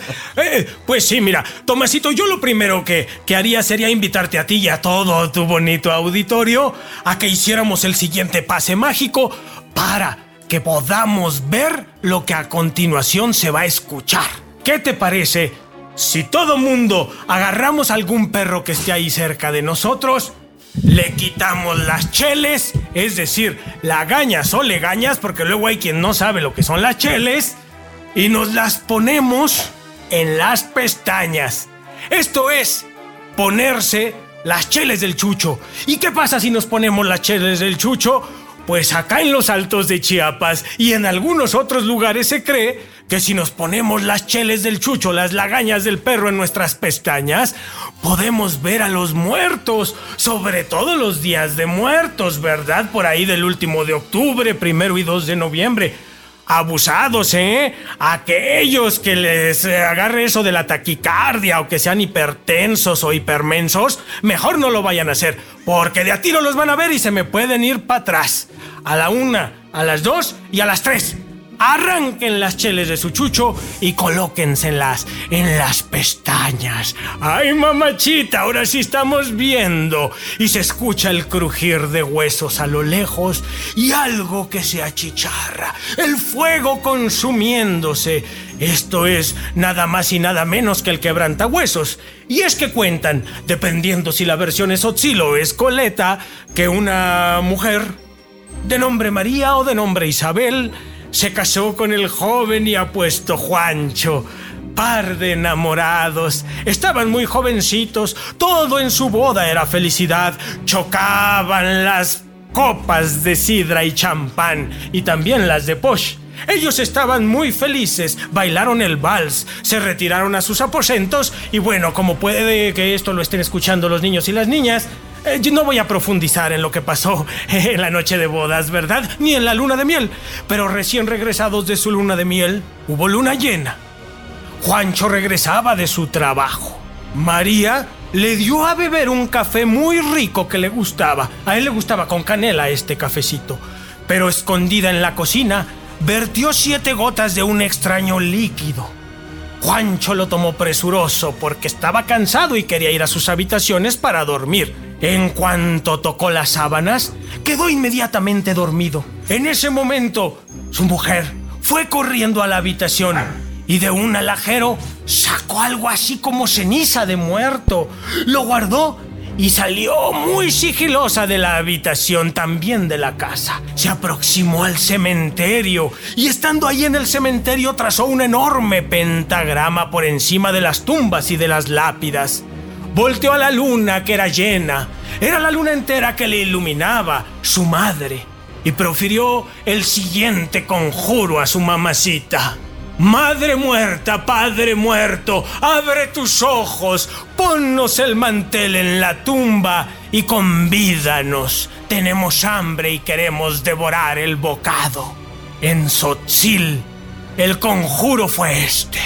Yalam Beket, Yalam Beket Bájate carne, bájate carne. Y horrorosamente las carnes empezaron a desprenderse de su cuerpo. Fueron bajando lentamente hasta quedar en el suelo y de ella solo se podía ver un esqueleto rumbero. Así que poco a poco y mientras seguía con el conjuro, comenzó a levitar y a subir por el oscuro firmamento. La luna, que era su madre, le iba a convidar de cenar iluminó una casa en donde los padres nobles habían dejado por error abierta una ventana. Ahí había un niño, un tierno querube recién nacido. Así que ella, con este cenital, lo pudo observar. Se introdujo a tientas y dando tumbos, pero con mucho cuidado. Tomó al pequeño sobre su regazo y salió volando con este. Inmediatamente fue a dar al panteón y en el centro de este pentagrama colocó al pequeño que devoró al instante. Cuentan que se escuchaba el crujir de sus pequeños huesos y de este pobre niño no quedó evidencia alguna. El más pequeño de sus huesos sirvió como palillo o montadientes para sacarse las carnitas, ¿verdad? No te rías, Tomás, es una grosería eso. Eh, por favor, ¿Qué pasó? Regresó a su casa.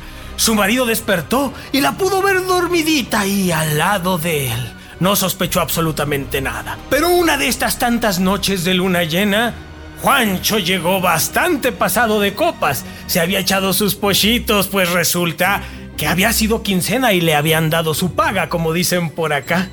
Entonces la mujer no creyó necesario darle estos, eh, este oscuro brebaje, estas siete gotas de aquel elixir maravilloso. Pensó que caería rendido al instante. Fue a sus aposentos sin cenar. Ella fue detrás de él. Se cercioró de que estuviese dormido y cuando lo comprobó sacó el alajero. Pero hizo un poco de ruido. Sacó la ceniza de muerto y al cerrar la puerta, Juancho despertó. No vio a su esposa. ¿Qué pasó? La fue siguiendo y se dio cuenta que salía de la casa.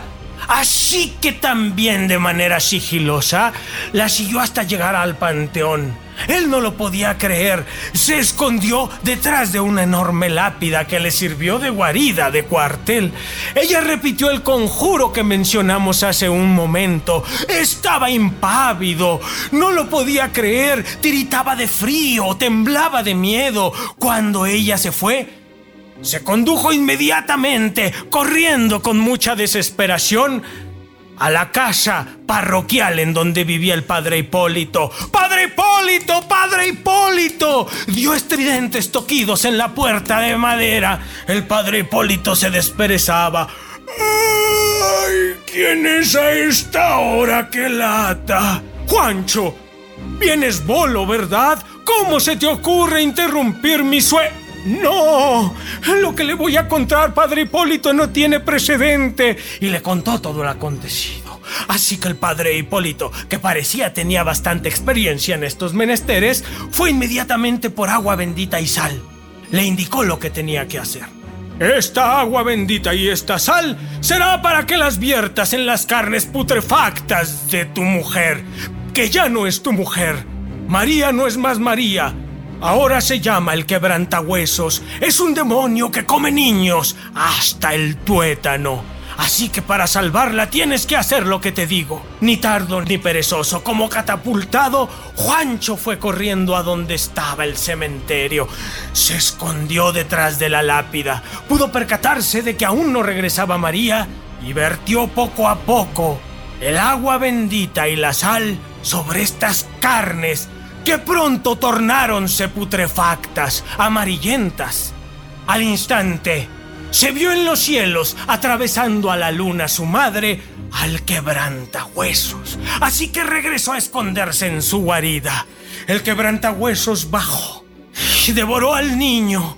Juancho estaba aterrado, no dejaba de llorar, pero hacía lo posible para no hacer ruido. Y el quebrantahuesos volvió a su conjuro. Madre muerta, padre muerto, recoge el mantel, cierren sus ojos. Sulumbeket, Sulumbeket. Nuevamente el negro Sotzil. Levanta la carne, recoge la carne, pero la carne no regresaba a su sitio, no se incorporaba al hueso.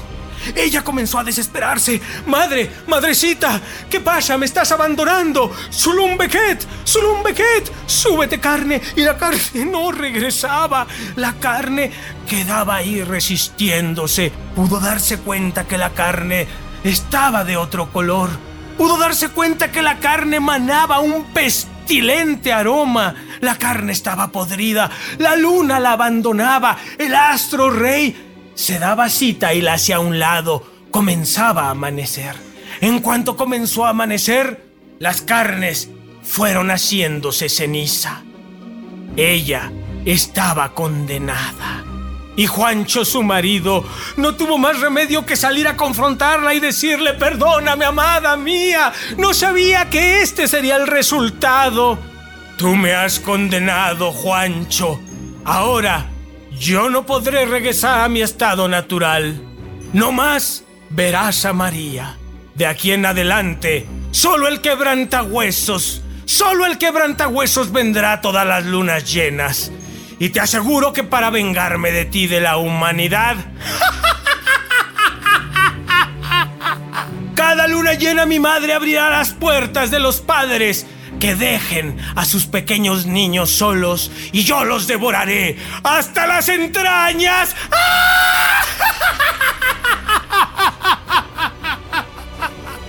Váyase a dormir, don Antíoco, por favor, váyase a dormir. Está aterrando al pobre de Tomás y a su auditorio. Váyase a dormir. Oh, ¡Caramba! Mau, ¿qué te parece si dejamos al tío Antíoco que nos cuente otra leyenda? ¿Piensas? Pues no sé, a mí me da, francamente, me da mucho miedo, ¿no? Y es que, mira, vivimos a la mitad del bosque. Eh, caramba, y vaya a invocar una tarugada este. Pues eh, yo sé que estamos haciendo esta entrevista, ¿no? Eh, a mitad del bosque, con unas cuantas velas por luces, y que no tenemos señal de teléfono, pero yo creo que estaría bastante bueno que, el propio Teanteoco pudiera contarnos otra leyenda. Bueno, una más, solo una más. Con todo respeto, Tomás, creo que estás igual de chiflado. Así que dadas las circunstancias y, todo lo que me platicas. Así somos los que escuchamos el baúl de las leyendas. No, no, no, no, ya sabía yo que estabas chiflado. Te dejo con Don Antíoco, eh, con permisito. Si quieren servirse algo, ahí está. Mañana mando a la CEMEFO para que los recoja. Ahí nos vemos. No, espérate, Mau. Pues quédate a escuchar la leyenda. Nos quedamos. Una más, me lo prometes. Una, más, y ya. Una más. Una más. No, no sé si el tío Antioco esté de acuerdo, pero ¿podría ser la de la llorona? Tomasito, hombre, tú eres cliente distinguido, la que tú desees. Y no le hagas caso a este hombre, no le hagas caso. Ya va Yolanda, Mari Carmen. Bueno, pues si te parece, te contamos la llorona. Y es que la llorona de por acá es una llorona muy diferente a la llorona que todos conocemos. Dicen los mexicas que se instalaron en el barrio de mexicanos que esta llorona era una princesa, la princesa Tepuisco. Pero esta princesa tuvo a mal enamorarse de un soldado español. Y no era cualquier soldado español, era un capitán. Este capitán la supo convencer para que quedara perdidamente enamorada. Así que una vez que se juntaron, Tuvieron un par de hijos. Los dioses mexicas le cerraron la puerta. Sus padres ya no la querían. Este pueblo no quería saber absolutamente nada de ella. Así que ella pues ya se había instalado cómodamente en la hacienda donde vivía este caballero español. Y estando ahí habiendo tenido los hijos, tristemente no pudo obtener el respeto de todos los españoles. Ni siquiera los quisieron casar. Cuentan que fueron con el padre Hipólito del que te conté hace un rato. Y el padre Hipólito tomándose la enorme barriga se carcajeó. Pero mira nada más, qué locuras. La India Ladina queriéndose casar con un caballero español. Hija mía, tú no tienes la nobleza y la envergadura de este hombre. El caballero furibundo le indicó inmediatamente al caballero. ¡Nos tienes que casar! Y sacó su espada. Así que los casaron más a fuerza que de ganas. Cuentan por ahí que la boda fue falsa para convencerlos. De pronto, el caballero tuvo que viajar a España. Tuvo que regresar. Se quedó sola Tepuisco, que había cobrado un nombre distinto puesto que la bautizaron. Carmen. Pero esta Carmen nunca fue doña Carmen ante la ausencia del caballero de Castillas, nadie la tomaba en serio. Todo mundo se burlaba de ella y en aquella hacienda hablaban mal a sus espaldas. No la trataban como si fuese la desposada de este español. Cuando él regresó las cosas empeoraron. Este caballero español se casó allá en Castillas. Regresó con la nueva enamorada y Tepuisco no lo podía creer. Este tuvo la ruindad de proponerle el siguiente trato. Carmen, por favor, entiende. Ahora me he casado con ella porque me he enterado que nuestro matrimonio fue toda una farsa. Pero tú podrás estar con tus hijos. Te propongo que seas la nana. Se te seguirá tratando de la misma manera. Seguirás siendo la señora de esta casa. Pero Carmen, o mejor dicho, Tepuisco, se puso furibunda, sacó una enorme daga de bella empuñadura de oro y jade y le colocó la punta filosa de esta en el pescuezo del caballero español.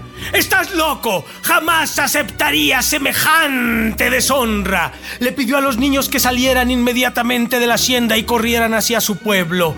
Ella fue corriendo detrás de los pequeños, los subió a sus hombros y como pudo llegó al pueblo. Pero lo que le esperaba en el pueblo era aún más triste. Sus padres le negaron la ayuda y le cerraron las puertas. El pueblo se burlaba de ella. Hola Carmen, ¿qué tal Carmen? No más era la gran princesa Tepuisco. No obstante, cuando Tepuisco nació, unos cadejos o nahuales juraron ante los dioses que la protegerían toda su vida. Así que ellos la llevaron a su humilde morada. Tepuisco, nosotros te juramos obediencia ante los dioses. Descansen, aquí están seguros. Nosotros nos encargaremos de hacerle justicia a tu deshonra. Tepuisco llevó a sus pequeños niños a dormir. Tuvo una incógnita y regresó a donde los nahuales. ¿Qué es lo que harán? preguntó. ¿Qué es lo que quieres? Quiero que todo regrese a la normalidad. Quiero que todo sea como antes. Estará hecho al amanecer. Ve con los tuyos y descansa. Así que Tepuisco fue a dormir con sus pequeños. A la mañana, se levantó con un palpitar intenso en el pecho, como si una oscura ave revoloteara desde dentro y quisiera salir. Así que dejó a sus pequeños dormidos y fue a donde estaban estos y les preguntó, Señores nahuales, señores brujos, ¿qué han hecho? Por favor, revélenme lo que han hecho. No te preocupes. Hemos vengado tu deshonra. ¿Pero qué han hecho? El caballero español y su nueva consorte han muerto. ¡No! ¿Por qué? Carmen no quería que sucediese esto porque lo amaba. Carmen seguía enamorado del padre de sus hijos ella quería que la mujer desapareciese y todo volviera a la normalidad. Pero estos cadejos oscuros dieron muerte a los dos. Carmen, ahora vuelves a ser una de los nuestros. Ella siguió gritando, llorando y dando tumbos por todos lados de la desesperación. Aquella vecilla negra que tenía en su pecho había muerto, se había marchitado, se le habían caído las alas, su amor no volvería a florecer y a despegar. Los cadejos sin decirle nada le dieron la espalda y salieron por la puerta. En ese momento Carmen regresó a las habitaciones en donde la esperaban sus niños. Estos aún dormían. Recuerdan la daga de punta filosa, de empuñadura de oro. Y Jade la volvió a tomar entre sus manos. Y antes de que despertara el más pequeño de sus hijos, ¡ah! atravesó su pecho. Este no alcanzó a decir nada, solo un vaho muy caliente salió de sus fauces. Extrajo su pequeño corazón de su pecho. En eso, la niña pudo despertar. ¡Mamá! En un entrecortado mamá, la daga también atestó su pecho.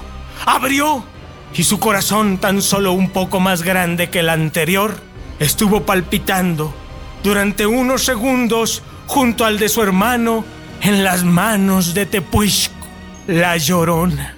Cuentan que se volvió loca, que se cerraron ambos cielos, el de los cashlanes o españoles y el de los mexicas quedó condenada a deambular, buscando a sus hijos cada luna llena. ¡Ay, mis hijos! ¡Mis pobres hijos! Arrepentida de lo hecho, y queriendo que se le volviesen a abrir las puertas del cielo, buscaba a sus pequeños nenes y al darse cuenta que los que había tomado entre sus brazos no eran sus hijos, atestaba las puñaladas, sacaba sus corazones y los devoraba. Para seguir buscando todas las lunas llenas durante la eternidad. Don Antioco, creo que. Creo que ahora sí ya me asustó. Creo que ahora sí ya. Eh, es hora de irnos a dormir. ¿Qué pasó, Tomasito? Ahora resulta que eres del club de Mauricio. Oiga, qué maravillosa leyenda, don Antioco. Gran leyenda. Muy bonita, ¿verdad? Sí, muy, muy bonita. Sí, hasta da hambre, ¿verdad? Te traigo un corazoncito, ahí tengo unos. ah, no, mejor entonces nos echamos un pollito. un, pollito, o, un, mezcalito, tú dirás. ¿Cómo no? O uno y uno, ¿no? Ándale, qué bueno. Hasta cruzadito no lo echamos si quieres, ya entrados en calor. Eh, don Antioco, eh, las leyendas chiapanecas son una maravilla.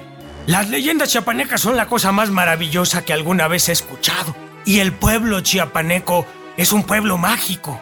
Y el pueblo chapaneco hace que estas leyendas estén vivas. Y es una chulada darle voz y que tú nos des la oportunidad de que esta voz se pueda expandir. ¿Podrá regresar a contarnos eh, más leyendas? Las que gusten, pero nada más te voy a pedir un favor aquí entre nos. Que Mauricio no venga. Pues eh, ni modo, don Antioco, tiene que venir Mauricio, si no, ¿quién lo trae? Ah, bueno, eso es cierto, ¿verdad? sí, tienes mucha razón. Tiene, pero es que míralo, ya está temblando.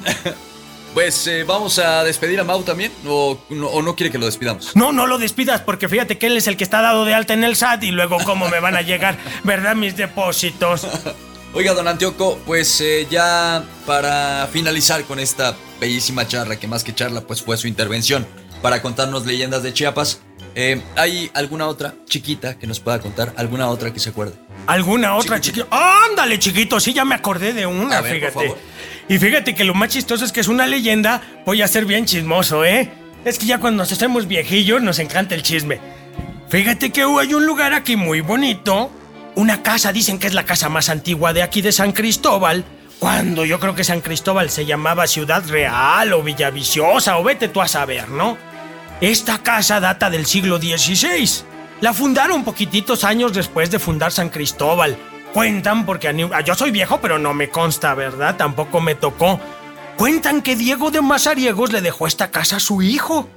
Ahora se le conoce como la Casa de la Sirena, porque tenía una sirena empotrada en lo alto que ahora tienen en la parte de abajo. Ah, ¿para qué usaban esa sirena? Esa es otra historia, y muy fea, por cierto. El caso es que yo creo que por esas cosas horripilantes que hacían, ya te lo cuento, con esas cosas horripilantes que hacían con la sirena, porque por ahí pasaban las cadenas con que amarraban a los indígenas que no habían trabajado lo suficiente, pues se generaron ciertas cosas extrañas. Hoy día, esa casa es un hotel. El Hotel Santa Clara, donde no me dejaron contar esta leyenda por miedo a que los huéspedes salieran volando. Conté otras. Pues en esta casa se aparece un duende. Y platicando con una de las dueñas, ella me ha descrito que este condenado duende es como un niño de entre 5 o 6 años de ojos azules y pelo lacio, lacio y güerito. A lo mejor vio la serie esta de Luis Miguel. Pero ese hotel ha sido muchas cosas. Antes de, de ser hotel fue restaurante, antes de ser restaurante fue discoteca y no sé qué tanta cosa. Y todo mundo nos cuenta que se le caían las vajillas, que les escondían los celulares, que les tocaban las puertas y que pasaban un sinfín de cosas, que le apagaban al lechón antes de estar bien cocido y nadie se explicaba por qué. Se imaginaban que andaba por ahí un ánima en pena dando tumbos, hasta que varias personas a través de los años han podido dar fe que este es un niño de entre 5 y 6 años con las características que reciente mencioné y con los que la familia hoy día pueden convivir sin ningún problema. ¿A usted eh, le ha tocado ver este duende, don Antioco? Ah, ¿cómo no? ¿Cómo no? Sí, este duende es amigo mío. Es, eh, digámosle, mm, mi nieto putativo. Y de repente yo le cuento a este duende, oye, ¿no te sabrás alguna leyenda? Y él me sopla al oído, cual si fuese mi angelito. O mejor dicho, mi diablito. Un titipuchal de leyendas, porque él se conoce estas tierras de Jovel desde que nacieron. Y seguramente esas leyendas eh, muy pronto nos las eh, vendrá a contar al baúl. Agradecemos mucho, de verdad, don Antioco. También a Mauricio, ¿no? También a Mauricio que Ah, está con nosotros. Hay que darle chance, hay que ¿Cómo darle no? chance. ¿Cómo no? Y pues ojalá que pues lo tengamos mucho más tiempo, que lo tengamos muchas más veces dentro de este baúl que también eh, pues es su casa, don Antioco. Ah, pues qué amable, Tomasito. A mí de verdad me da muchísimo gusto estar aquí porque eres un anfitrión maravilloso Gracias, y le mando un saludo a tu auditorio y te quiero felicitar porque tu proyecto es una chulada. Ay, muchas gracias, muchas gracias. Su proyecto también, porque ella es parte de él. Ah, pues te agradezco mucho. A ver, Mondrigo, despídete porque van a decir que eres un maleducado. Bueno, pues ya tuvieron que aguantar un rato a mi abuelito, ¿verdad? Ni hablar. Tomás, les agradezco muchísimo. Y caramba, pues muchas, muchas, muchas felicitaciones porque de verdad el proyecto está para chuparse los dedos. Gracias, Mau, gracias. Y de verdad te, te agradecemos mucho a ti también eh, por eh, pues eh, recopilar y por eh, también eh, ser parte, ¿no? De toda esta gente que eh, pues guarda, ¿no? Que es guardián tal cual de la tradición oral de nuestros ancestros. Y bueno, en un estado tan bello, ¿no? El que, en el que yo nací y que quiero mucho como lo es el estado de Chiapas. Gracias por acompañarnos y pues eh, seguramente vamos a tener mucho más de Mauricio y mucho más eh, de Don Antioco en este baúl. Seguramente sí y quedamos muy agradecidos, Tomás. Un fuerte Los abrazo. agradecidos somos nosotros. Gracias. Muchas gracias. Ay, hasta pronto.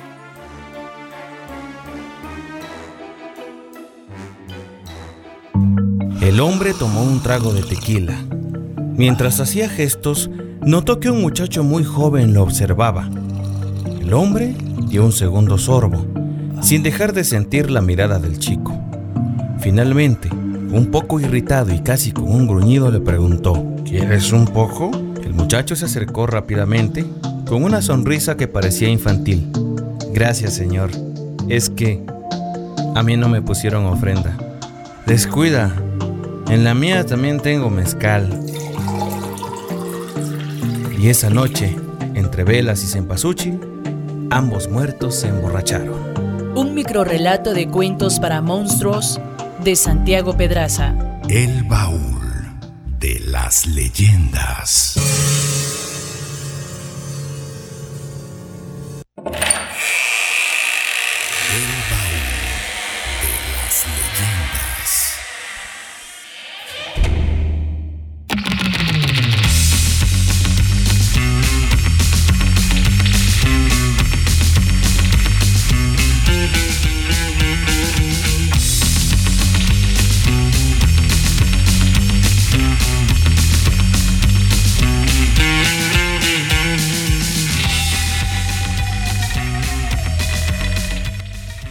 Sabroso y qué gusto platicar con el eh, buen Mau y con el tío Antioco. Qué bárbaro, estamos muy agradecidos por eh, que nos comparten leyendas eh, de Chiapas, leyendas verdaderamente bellas. Y bueno, agradecemos por supuesto a Mauricio Ramírez y al tío Antioco que sean parte de este baúl de las leyendas. Les invitamos también a que sigan su proyecto a través de las redes sociales, a través de Facebook, los cuentos del tío síganlos y pues se van a ver eh, que van a escuchar y en este caso también a través de las redes sociales van a ver leyendas maravillosas. Claro, hay que ponerse las cheles del chucho o la lagaña del perro. Qué miedo. Qué miedo. Qué miedo. Y mi querido Pedro, eh, rápidamente nos vamos con saludos, con mensajes eh, que tenemos a través de las líneas de contacto. Pues ahorita nada más la duda de qué cosa es chucho y qué cosa es este un posh, un pochito. El, a ver. El, chucho es el perro y el poche pues es la bebida tradicional, es una bebida alcohólica eh, que pues se prepara en los altos eh, de Chiapas, ¿no? Eh, como el mezcal en Oaxaca, el poche es en, la zona, ¿no? Así que bueno, ahí está para que más o menos tengamos la herramienta para entenderle, ¿no? La referencia, claro. Este, Ita, a través del Facebook. Nos dice Nati Santiago, ya quisiera estar en Ejutla, poderlos conocer. Hacen un excelente trabajo. Felicitaciones, les mando un fuerte abrazo. y nosotros a ti, Nati Santiago, muchas gracias. Martín Camacho nos dice saludos desde Cintalapa, Chiapas. Pues saludos para ti y esta noche es la noche de Chiapas. Así que atento. ¿Cómo no? Es noche chiapaneca en el baúl de las Así es. Para Filiberto Ramírez que nos dice saludos desde Atlanta. Saludos, saludos. hasta allá. Mario López nos dice, salúdame, estoy haciendo pan y oyéndolos, pues para usted que está haciendo pan y que nos permite acompañarles en este noble, noble oficio, muchísimas gracias. Hasta aquí llega el olor ¡Qué del rico! pancito, seguramente ya el pan de muerto de la temporada. Iliana Escobar, saludos para ti, saludos también para Martín Camacho que nos dice que no es lo mismo que la cocha que se va al monte. Así es.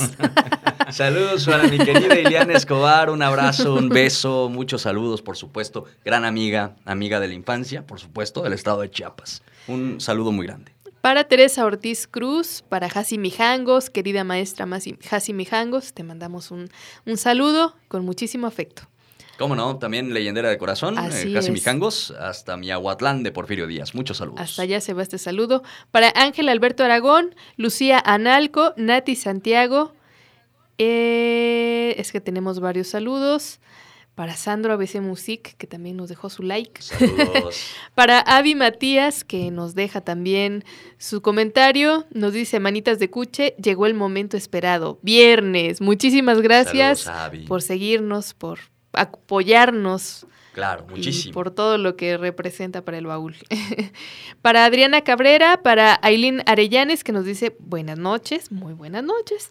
Eh, para Nati Santiago, las mejores leyendas, nos dice. Muchísimas gracias. Para Raúl Castro, qué buena emisión. Saluditos, saluditos para ti. Para eh, Jamie, supongo, o Jami, así se escribe tal cual. Buenas noches, estoy bordando y escuchando el baúl. Ay, qué bonito. saludos. Mientras, Saludos, ah, sí. perdón. Sí, mientras tanto, les quiero invitar, no, eh, me voy a tomar la libertad aquí, Tomás, de robarme un segundito para invitarlos a las lecturas en voz alta que realizo los días domingo Por a favor. las 10 de la noche.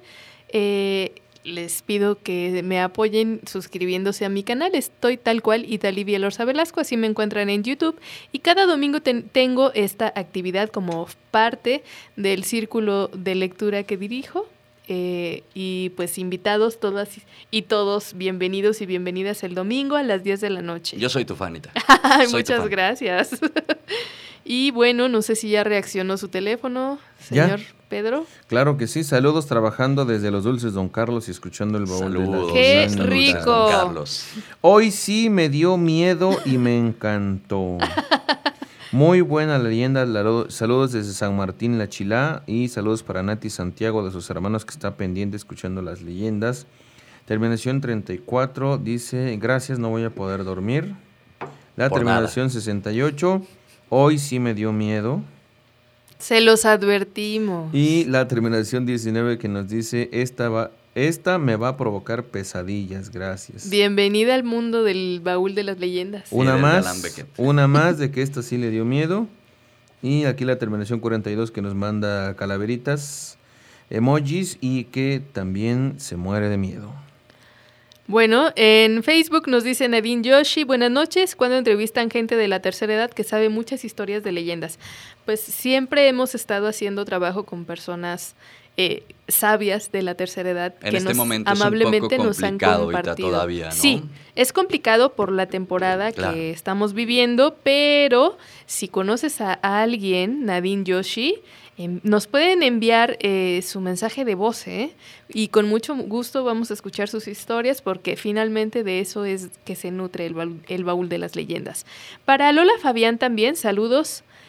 Para Leti Venegas, Nati Santiago, saludos para mi familia en Oaxaca que también los escucha cada año. Muchas Muchos saludos. gracias. Jesús Martínez Cruz, que nos estás viendo, un saludo y un agradecimiento muy especial para ti.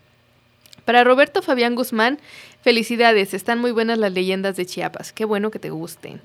Para Man- Manitas de Cuche nos dice, wow, esta te pone la piel de gallinita. Efectivamente, ese es el efecto del baúl. saludos, saludos, Avi. Eh, para Roberto Vega que nos dice 10. Para Jesús Martínez que nos manda corazoncito. Eh, y Lugab Hernández nos dice, increíble, saludos desde el Valle de Joyel. A ver si no viene la quebrantahuesos, pues mira. Tú, mientras sean peras o sean manzanas, protégete con todo lo que puedas. A ver si nos echa un rayo ahorita de regreso. La, Sí, por favor. La Yalambeca. Pues eh, ya nos vamos. Eh, también eh, quiero enviar un gran abrazo a mi querido Alexei López, eh, quien fue el guionista de esta historia. No la verdad de es que maravillosa. Alexei. Y eh, pues eh, también eh, quiero enviar un saludo muy afectuoso a toda mi familia chapaneca. Me dio muchísimo gusto hacer este programa, sobre todo porque es en el estado, en la zona, en el lugar donde viví los primeros 18 años de mi vida y para mí fue maravilloso realmente haber hecho este programa de leyendas de Chiapas. Estoy muy contento y espero pues que en una próxima temporada del baúl pues pueda tener continuación. Pues muy bello homenaje. Creo muy que bello sí, homenaje. Creo que sí. Muy, muy bonito, de verdad. Así que, pues con esto nos vamos, con esto nos despedimos. Ita, pues muchas gracias por una sesión más. Muchísimas gracias por permitirnos una vez más eh, entrar a su hogar, a su, eh, ¿qué será? Pues a donde sea que esté usted trabajando. Saludos para los panaderos que seguramente nos escuchan y que ya es temporada, que ya están a marchas forzadas. Un saludo, un abrazo y muchas gracias por permitirnos acompañarle en esta larga jornada. Y bueno, por mi parte, eh, yo les deseo ahora sí dulces sueños. A ver si pueden. Pedro Romero, muchas gracias eh, por una emisión más. Gracias a ustedes, espero que les haya gustado y que la próxima semana nos dejen y nos permitan llegar a sus hogares a través de todas las emisoras de radio. Yo soy Tomás eh, Ramírez Moreno y agradecido con ustedes eh, que nos escuchan en el podcast o en la frecuencia modulada o a través eh, de las redes sociales. Les envío un fuerte abrazo por el día de hoy, la sesión eh, del baúl se cierra, pero pues les invitamos a que nos escuchen la próxima semana con muchas más leyendas. Hasta la próxima.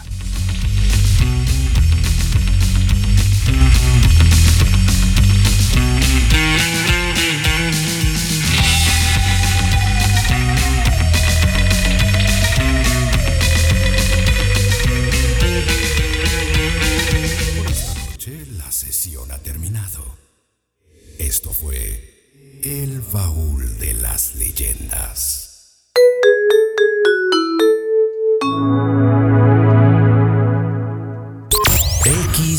XHEJU, la Ejuteca Radio, 95.3 FM, transmitiendo con 3000 watts de potencia desde la heroica ciudad de Jutla de Crespo, Oaxaca, México. Una emisora social del colectivo oaxaqueño para la difusión de la cultura y las artes, Asociación Civil, la Ejuteca, revolucionando la forma de hacer radio. A continuación, barra musical. Música tropical. Tropical.